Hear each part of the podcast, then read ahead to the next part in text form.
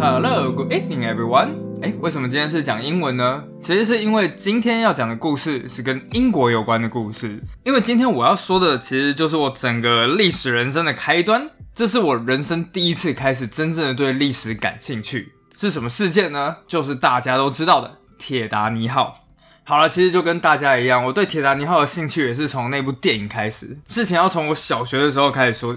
哎，等一下，这样是不是就透露年龄了？啊，不过没有关系啦。就是总之事情，就是在我小学的时候开始。那个时候，我们全家就是一边看电视，突然在广告的时候就跳出来了《铁达尼号》的预告片。我爸就是通常都对电影没什么兴趣。但在那一瞬间，他就跟我讲：“哦，这部电影听说很好看。”然后隔天我们全家就去看了。但其实说老实话，我原本一刚开始是蛮兴趣缺缺的。毕竟那时候看到的预告片，其实是一个很大很大的船，然后在星空里翘得高高的。我原本还以为是一个什么 Star Wars 之类的科幻片，但后来真的看了之后才发现，哇塞，不是诶在随着电影进行之后，我整个人就是被迷住了。但当然，里面的什么杰克啊、罗斯啊，我自己个人是觉得还好，毕竟那个时候年纪太小，什么东西都看不懂。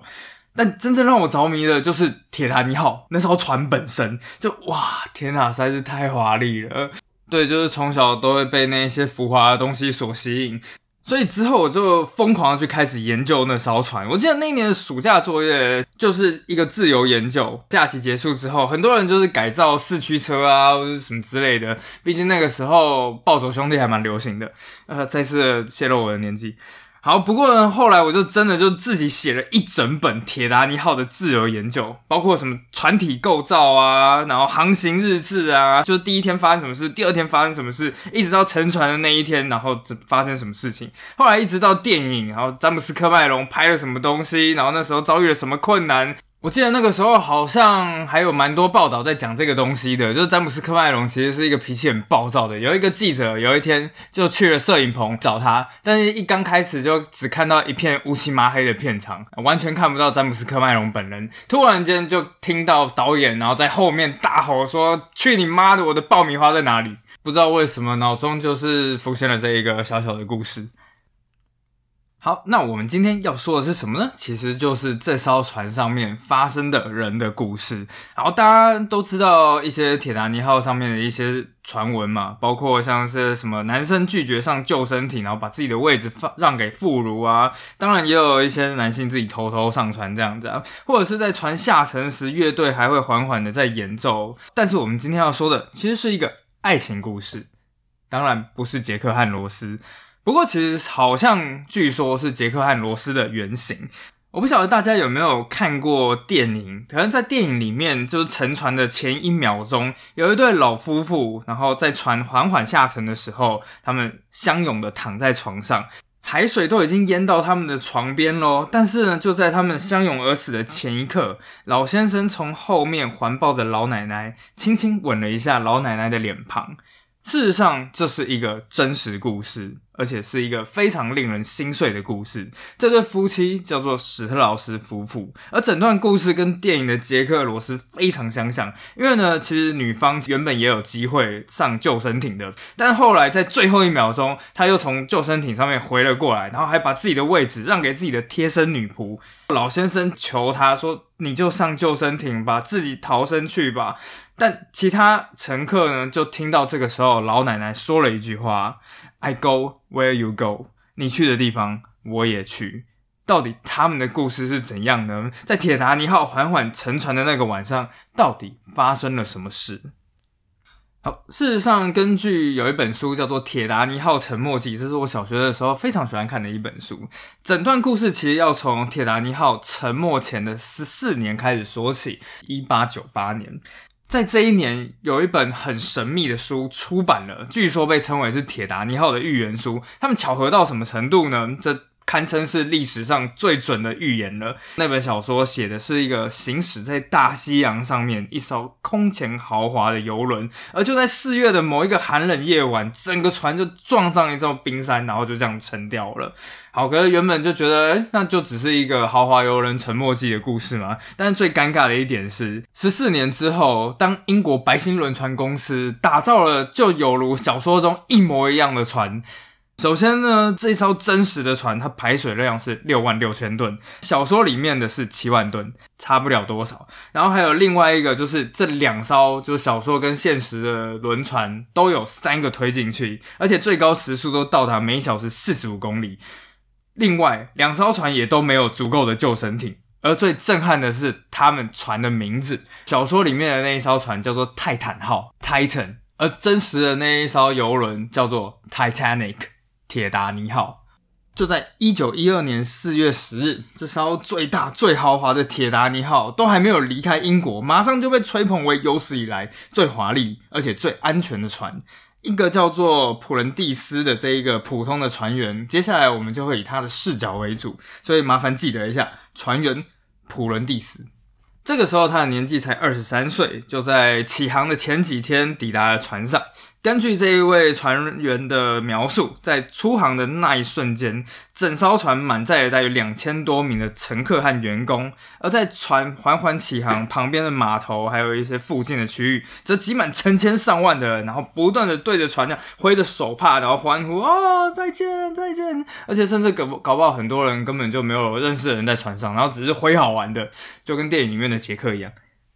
等到乘客缓缓登船之后，旁边立刻就会有服务人员，接下来一一的引导大家到自己的房间。整个舱房分成头等舱、二等舱和三等舱，但事实上在头等舱上面还有另外一个东西，叫做总统套房，而且票价是头等舱的十倍。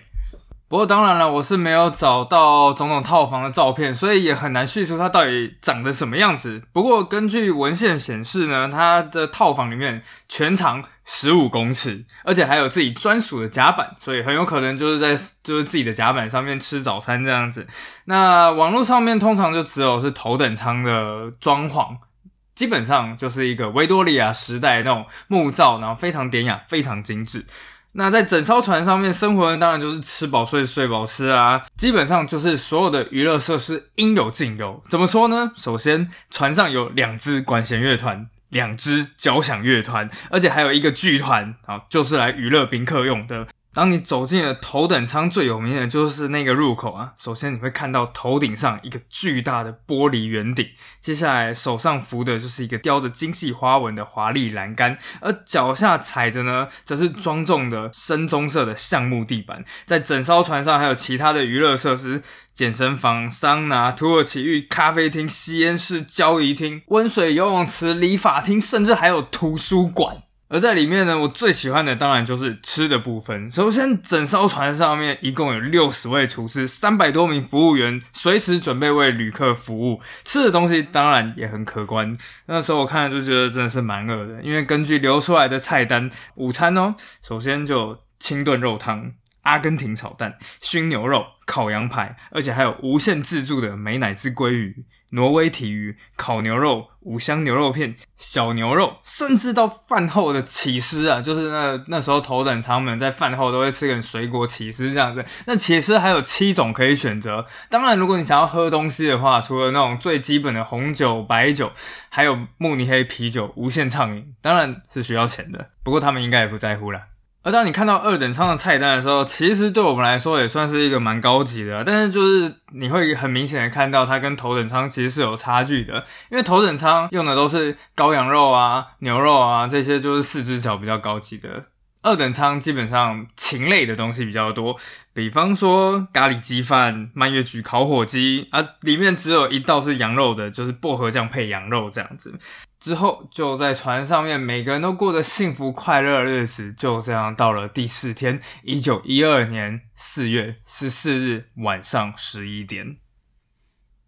当天整个晚上平静无风，天上虽然没有月亮，可是星星就在一片浩瀚无垠的夜空中肆意闪烁着。在船顶上面，瞭望员看着前方。这个时候，整个大西洋就像一片被打磨过的玻璃一样。根据后来人们的都说，他们从来都没有见过大西洋有这么平静过。终于等到半夜十一点四十分，瞭望员突然间看见正前方好像出现一个什么东西。原本他们真的以为很小，他们认为那个东西只有两张桌子那么大。但每过一秒钟，就越来越大，越来越大。等到瞭望员终于看清是什么之后，他吓傻了，他马上抓起后面的警钟，连敲三下，当当当。这时抓起电话接通驾驶台，电话接通，驾驶台那边说话的声音很沉重。你看见什么了？瞭望员这个时候就像电影一样大喊：“正前方有冰山。”对方回：“谢谢你。”马上挂断电话。当时接电话的这一个人呢，正是铁达尼号的二副。他挂断电话之后，马上下令右满舵，全速后退，关闭所有的水密舱门，准备撞击。等到一切就绪，接下来整整三十七秒，他们什么事情都不能做，只能等待和祈祷。这个时候，在船上面的瞭望员眼睁睁的看着冰山。越来越近，越来越近，冰山也越来越高大，甚至到最后超出了铁达尼号前面的甲板。而就在差不多就要一头扎进冰山的那一瞬间，船头却非常神奇的开始往左侧逐渐偏移，逐渐偏移，并且在最后一秒钟划过冰山。瞭望员看到了冰山从船后面这样子缓缓的流过，才终于松了一口气。啊，天哪，真的太险了！此时此刻，在头等舱里面，一些贵族的年轻人正在船上的咖啡厅开心的玩着桥牌，一边喝着睡前的威士忌苏打水，或者是有一些就是像我一样酒量比较不好，那就喝一下热柠檬水。就在他们玩桥牌玩的兴高采烈时，突然间一阵震动，让他们所有人安静了下来。他们正纳闷到底发生了什么事情。此时，他们一望向窗外，突然间就看见了一座巨大的冰山唰擦了过去，而没过多久就消失在海平面后方了。休息室里面的其他人见状，立刻涌到甲板来，甚至有其中一个人兴奋的大喊：“哇靠，我们撞到冰山啦！”对，然后就是一群人就是非常的嗨啊。后来呢，还引起了一些小骚动，越来越多人原本就是已经睡着了，然后在自己的仓房里面，也纷纷的就是感受到了震动，就来到了休息室。他们真身上就穿着什么浴袍啊、睡衣啊，然后顶多就是在外面罩一层皮外套，五花八门，无奇不有，纷纷询问：哎，的发生什么事了？而且为什么船停下来了？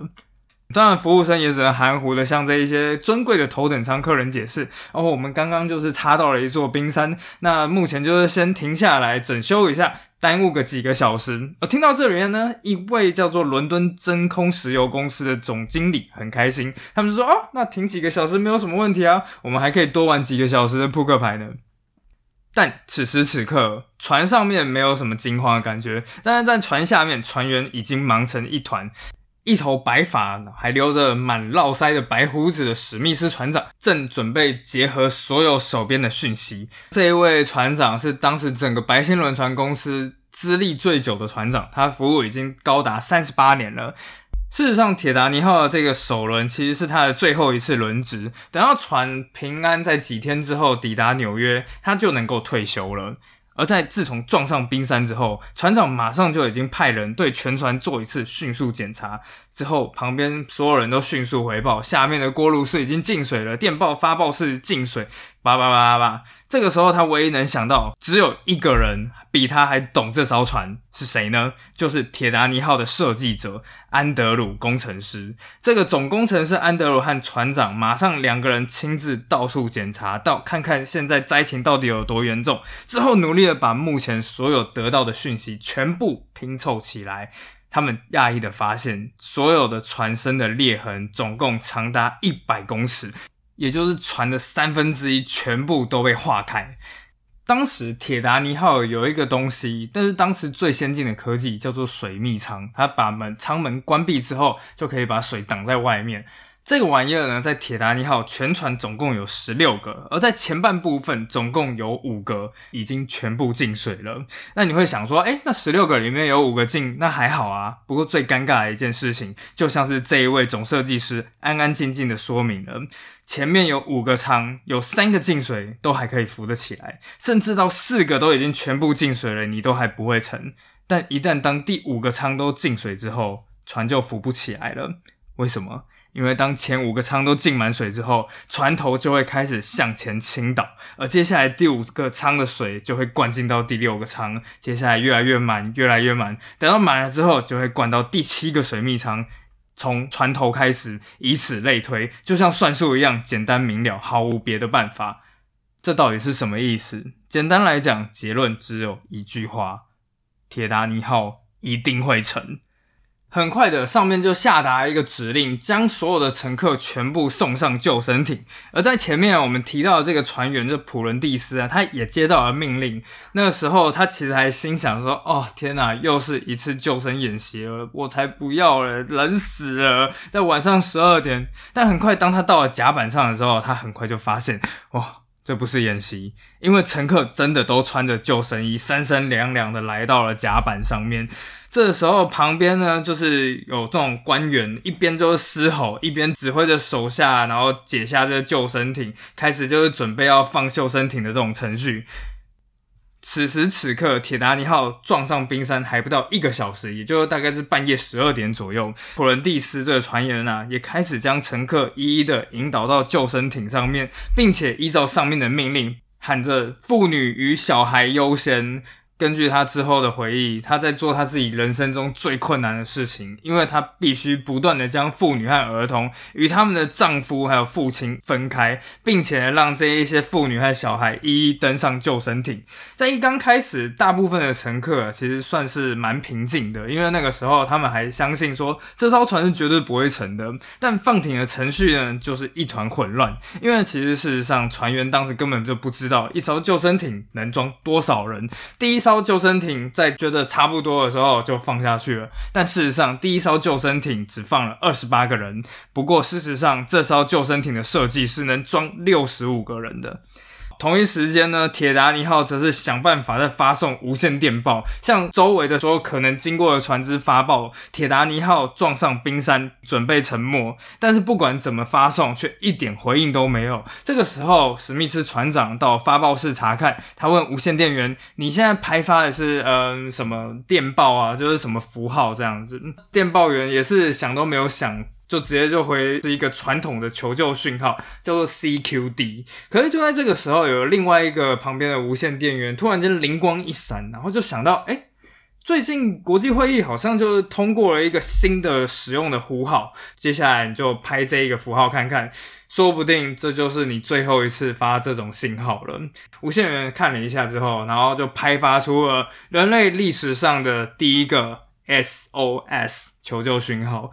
当然啦，就是在这个生死交关的危难时刻里面，你就可以看见每个人最真实的人性了。其中一个人也有出现在《铁达尼号》这部电影里面，就是在电影里面，然后一直对着史密斯船长这样指手画脚，然后在旁边就是说三道四。我那时候就很纳闷，虽然我那时候才小学。但我就觉得很奇怪，哎，船长不是一个船里面最大的吗？为什么那一个人好像感觉可以命令船长这个样子？后来我才知道，原来这一个人呢的位阶甚至是比史密斯船长更高。他是谁呢？他是白星轮船公司里面的总经理伊斯梅。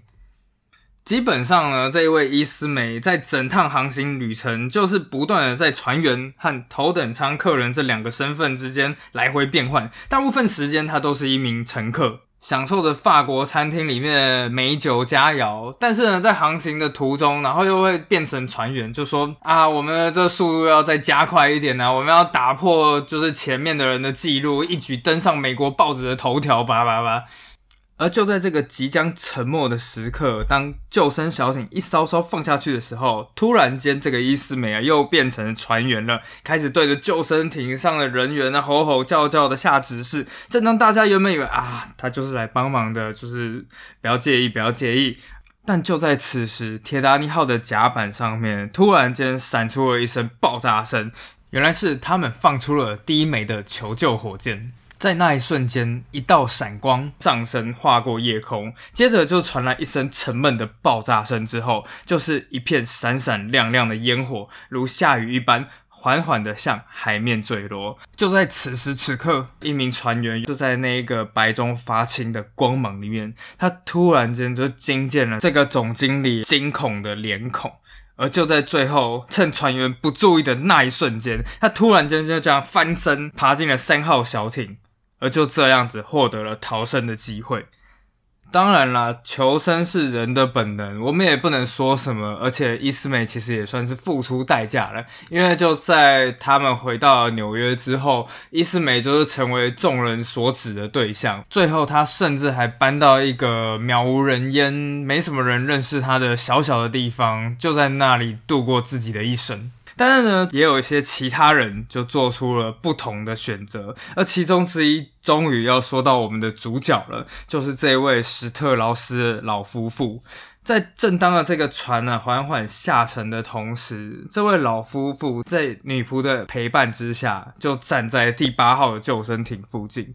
事实上，这位老夫妇在当时已经结婚了整整四十多个年头。根据其他旁人的说法呢，就是就算已经结婚这么久了，他们两人仍然非常亲密。这样的亲密其实是有原因的，因为事实上。老夫妇两个人呢，的确是因为相互的扶持，然后经历了多少年的风风雨雨，才终于走到了今天。他们两个人先是在 Philadelphia 费城一间小小的企业，每天焚高继贵的工作着，接着又一步步的打造出自己的商业帝国。最后，他们创办了那个你一定听过的百货公司——梅西百货。对，事实上，这个史特劳斯老夫妇就是梅西百货的共同持有人之一，而。最后呢，甚至在十九世纪后期，我记得是一八九四还一八九五吧，他顺利的成为了民主党的国会众议员。而就在这样辛苦了一辈子之后，如今的老夫妇们终于能够安享天年。而事实上，在这一个春天，他们刚好就是从瑞士度假回来，准备回去美国纽约。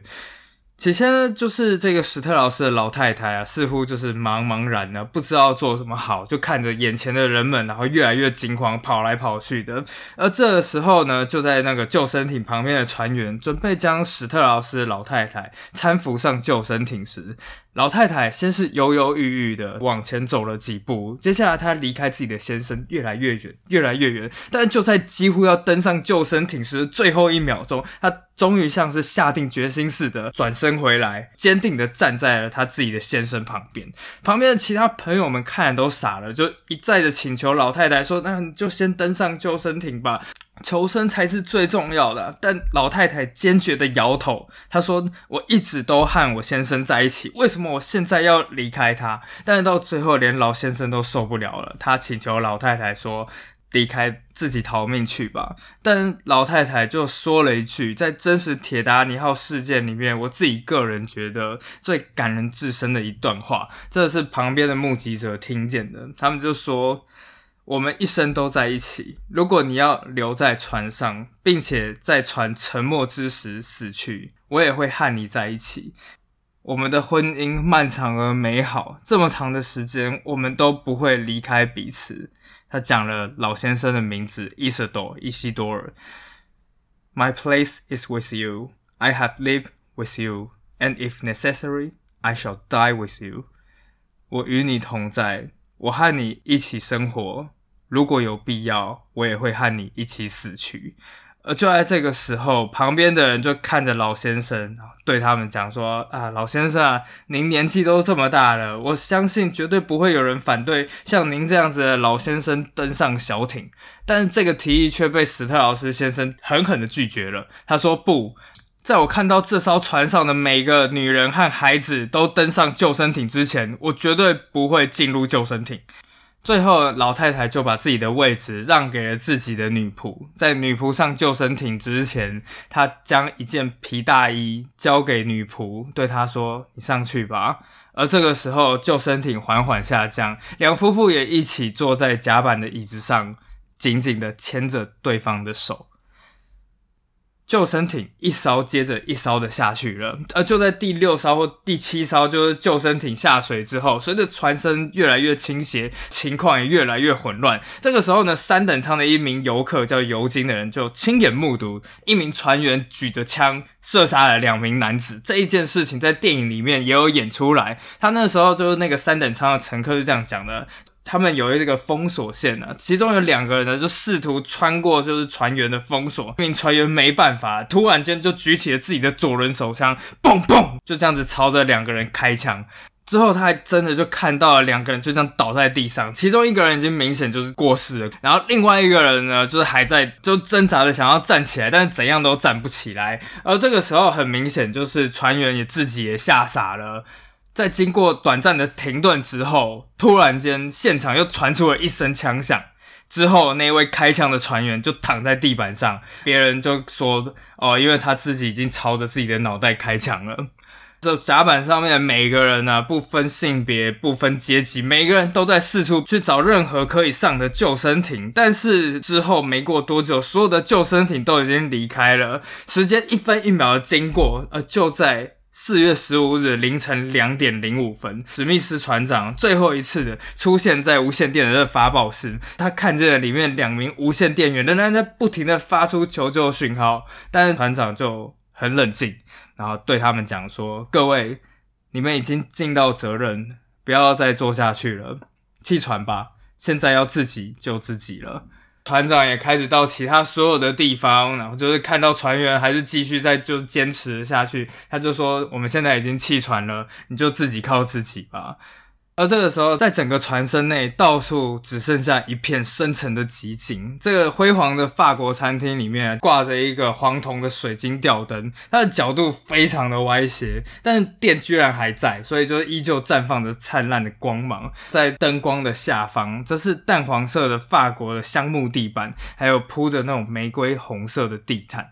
在一间叫做路易十五的休息室里面，也一样是空无一人。谁能想到，区区在短短四个小时之前，这里还聚集着全世界最有钱的人们，珠光宝气的在这边喝着餐后咖啡，一边聆听着室内音乐。很快到了凌晨两点二十分，这时整个船身已经像一根巨大的手指一样，呈九十度在天空中升起。刚刚前面说的那个船员啊，普伦蒂斯，这个时候他仍然在船上，他和旁边的几位同事讨论，我们到底要怎么样才能让自己活下来。